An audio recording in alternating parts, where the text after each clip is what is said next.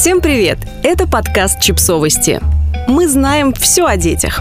Мамы разные важны, но сегодня важнее хозяюшки и мастерицы. Автор текста – колумнистка НЭН Анна Кухарева. Установка на то, что женщина должна активно шуршать по дому или заниматься каким-нибудь женским хобби вроде вышивания, вполне согласуется с нынешним курсом властей на традиционные ценности – это понятно, но очень обидно, как будто настоящими мамами являются только те, кто печет на досуге пироги и вяжет свитера. Но знаете, есть мамы, которые умеют готовить пять с половиной блюд, разбрасывают носки, в качестве хобби имеют что-то эксцентричное, вроде стрельбы из арбалета. Есть мамы, которые много работают, на досуге слушают подкасты, а еду вообще заказывают. Есть мамы, которые готовят и чистоту дома поддерживают, но не в каких-то выдающихся масштабах, а на полноценное хобби у них нет ни времени, ни средств. У меня есть знакомая мама, которая готовить не умеет в принципе, является солисткой рок-группы, а в свободное время рыбачит и над каждым уловом орет «А, рыба моей мечты!» Отличная мать. Кстати, очень ресурсная, понимающая и мягкая. Все эти мамы заботятся о своих детях и многое им способны дать. Это так несправедливо считать, что счастливое детство может быть только у тех, чьи мамы пекли пирожки и наводили уют. Каждый раз, вдыхая запах свежей отпечатанной газеты, я думаю о своей маме и о своем детстве, которое прошло в стенах редакции и типографии. Слышу стук клавиш печатной машинки, вспоминаю, как я училась печатать, вижу дракол и улыбаюсь. Любимая игрушка, как-никак. Даже неровные деревянные полы вызывают у меня приступы ностальгии по счастливым дошкольным денечкам, потому что редакция располагалась в очень старом деревянном здании. Мама и булки отлично пекла, тут не подкопаешься, но в детство меня переносит не запах сдобы, а аромат типографской краски и слово «линотип».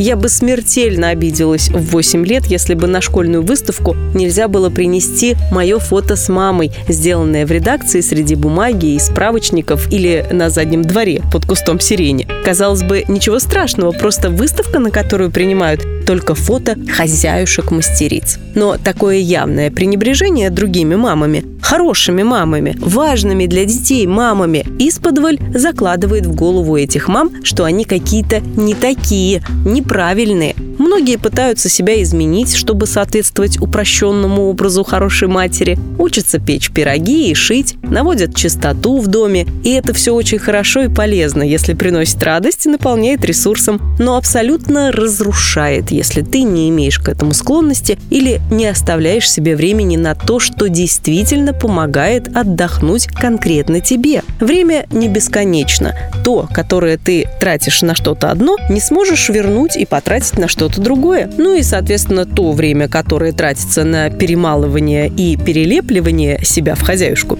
тоже не возвращается. Это вам человек, 4 года пытавшийся быть суперженой, властелительницей борщей и царицей пылесоса, говорит.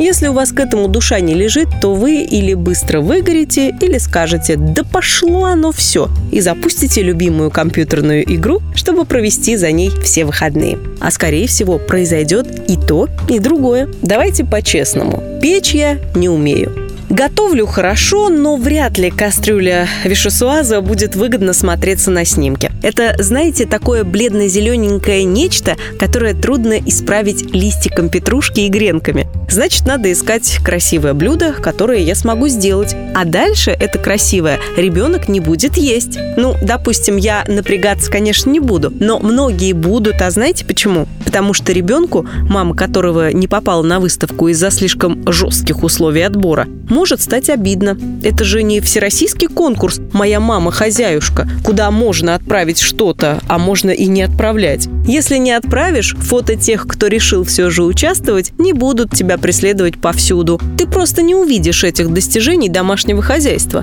Но на выставке в актовом зале дети станут подходить к стендам, смотреть, искать свою маму и расстраиваться из-за того, что ее там нет. Ну и зачем это деление мам на сорта? Чтобы дети расстроились расстроились, женщины напряглись, а руководство школы могло отчитаться о продвижении традиционных семейных ценностей. Но, если не ошибаюсь, эти ценности так общо обрисованы, что трудно понять, что они из себя представляют. Первым делом, когда о них говорят, упоминают согласие в семье, любовь и заботу. И если это все невозможно без пирогов и вязания, то у нерушимых и вечных традиционных ценностей большие идеологические проблемы. Подписывайтесь на подкаст, ставьте лайки и оставляйте комментарии. Ссылки на источники в описании к подкасту. До встречи!